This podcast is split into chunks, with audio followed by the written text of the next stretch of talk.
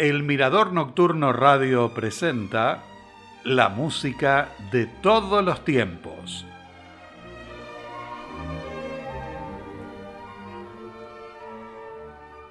Hola, bienvenidos a un nuevo encuentro con el Mirador Nocturno Radio. A partir de hoy iniciamos un ciclo con obras de César Frank, que nació en Lieja, Bélgica, el 10 de diciembre de 1822 y murió en París, Francia, el 8 de noviembre de 1890. Fue compositor, organista y docente. De niño mostró grandes condiciones y comenzó a estudiar en el Conservatorio de Lieja. Su padre intentó por todos los medios convertirlo en un artista de renombre. En 1834 logró presentarlo ante el rey Leopoldo I de Bélgica y para continuar con su plan al año siguiente, instaló a la familia en Francia. Luego de obtener la nacionalidad francesa, el joven pudo ingresar al Conservatorio de París, donde descubrió la música de Johann Sebastian Bach, que fue determinante en su obra posterior. Poco después, su padre se convirtió en su empresario, y eso marcó de una manera particular la relación entre ambos hasta que a los 24 años se rebeló y abandonó el hogar familiar. La obra de César Frank se divide en tres períodos con hechos destacados de su vida. El primero transcurre entre 1834 y 1848 la mayoría de las obras de esos años fueron compuestas para sus actuaciones como pianista, como solista o acompañando a cantantes o a grupos de cámara. Entre ellas se encuentran las variaciones brillantes para orquesta, el gran trío para piano, violín y violonchelo. En 1840 terminó la primera gran sinfonía en sol mayor, opus 13.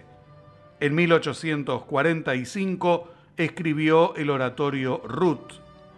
También compuso baladas, variaciones, fantasías, dos sonatas y diversas piezas a cuatro manos, así como un gran concierto en sol menor.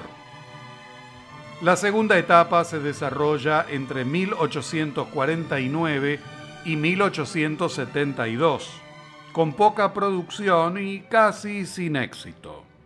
Compuso la ópera El Peón, que no fue estrenada, el poema sinfónico Redención, dos misas y varias piezas de inspiración religiosa. En 1858 accedió al cargo de organista en la iglesia de Santa Clotilde, dotada de un magnífico órgano fabricado por Aristide Cavalier Cole. También compuso el Panis Angelicus. En 1862 alcanzó una cima en su producción con las seis piezas para órgano, obra que significó el despertar de la música para órgano en Francia y el comienzo de su reconocimiento fuera de la iglesia de Santa Clotilde. En febrero de 1871, Romain Bouzin y Camille Saint-Saëns fundaron la Sociedad Nacional de Música con el objetivo de promover la música francesa y permitir que los jóvenes compositores pudieran tocar sus obras en público para de esta forma reafirmar la grandeza de la música francesa frente a la tradición germánica. César Franck se unió rápidamente, junto con otros compositores como Ernest Giraud, Jules Massenet, Gabriel Fauré y Henri Duparc, entre muchos otros, y estrenó varias de sus obras. En 1872 fue nombrado profesor de órgano en el conservatorio, lo que marcó un punto muy importante en su carrera. Su clase en el conservatorio se transformó realmente en un taller de composición.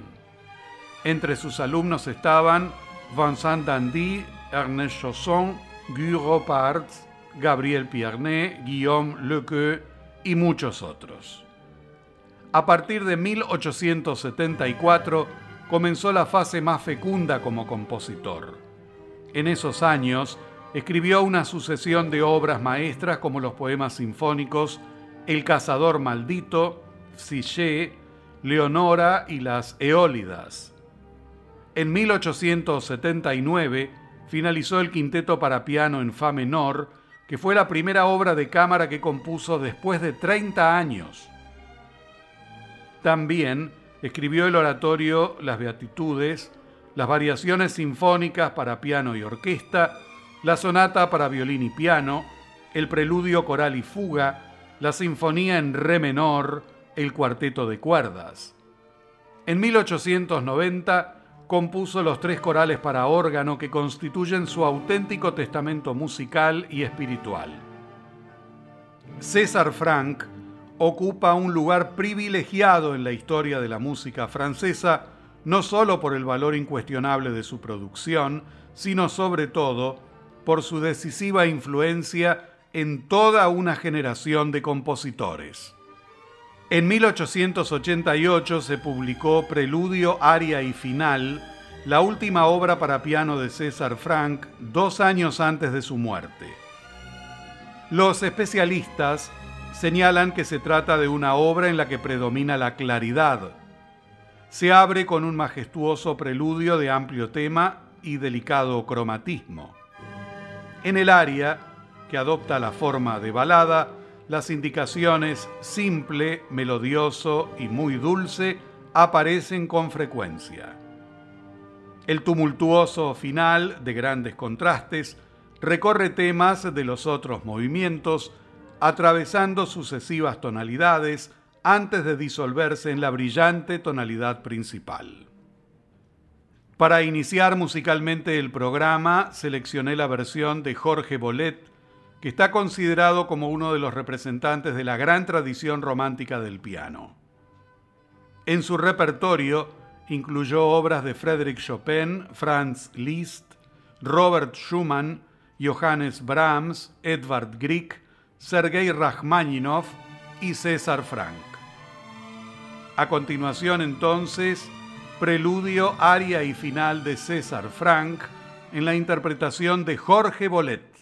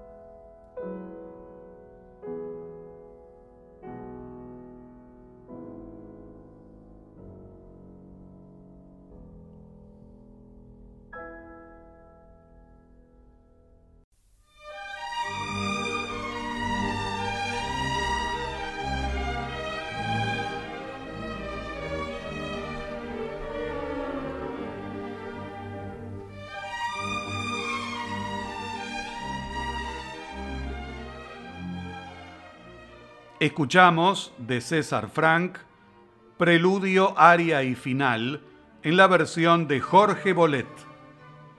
El 31 de octubre de 1882, César Frank completó la partitura del poema sinfónico El cazador maldito.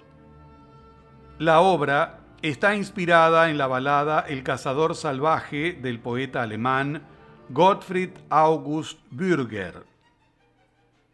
Cuenta la historia de un conde del Rin que se atreve a salir de casa el domingo por la mañana ignorando el mandato de la oración. La obra se inicia con el sonido desafiante de la trompa de casa, a pesar de las advertencias que hacen las campanas de la iglesia y los cantos sacros que llaman a rezar.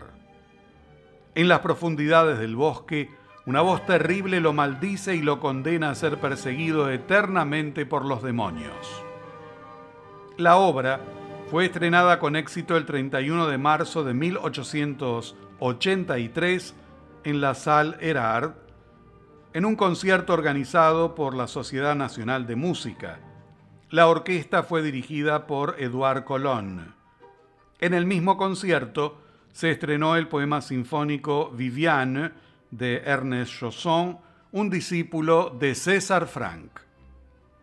Seguidamente entonces el poema sinfónico El cazador maldito de César Frank, en la interpretación de la Orquesta del Capitolio de Toulouse, bajo la batuta de Michel Plasson.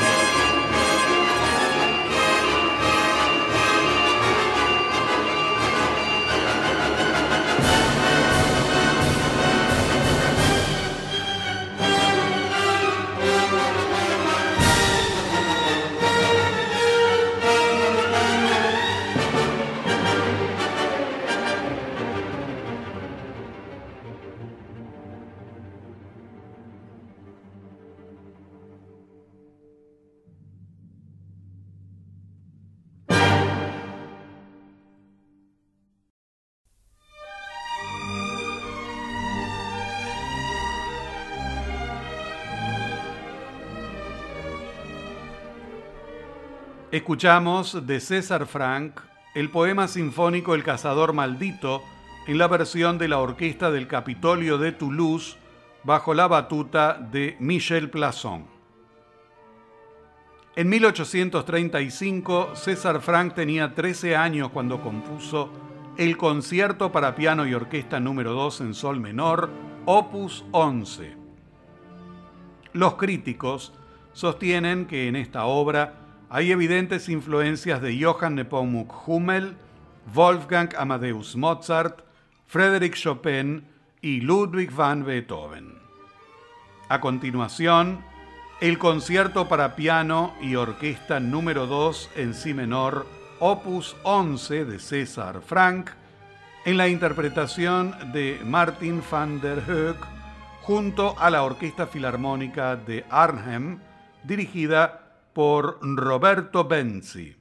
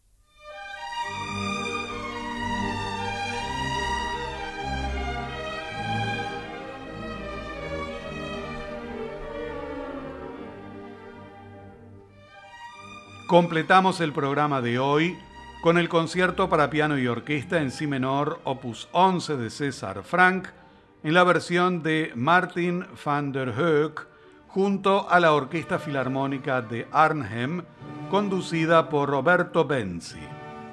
De esta manera, amigos, me despido de ustedes y los invito a que me acompañen la semana que viene con otras obras de César Frank. Hasta entonces y muchas gracias.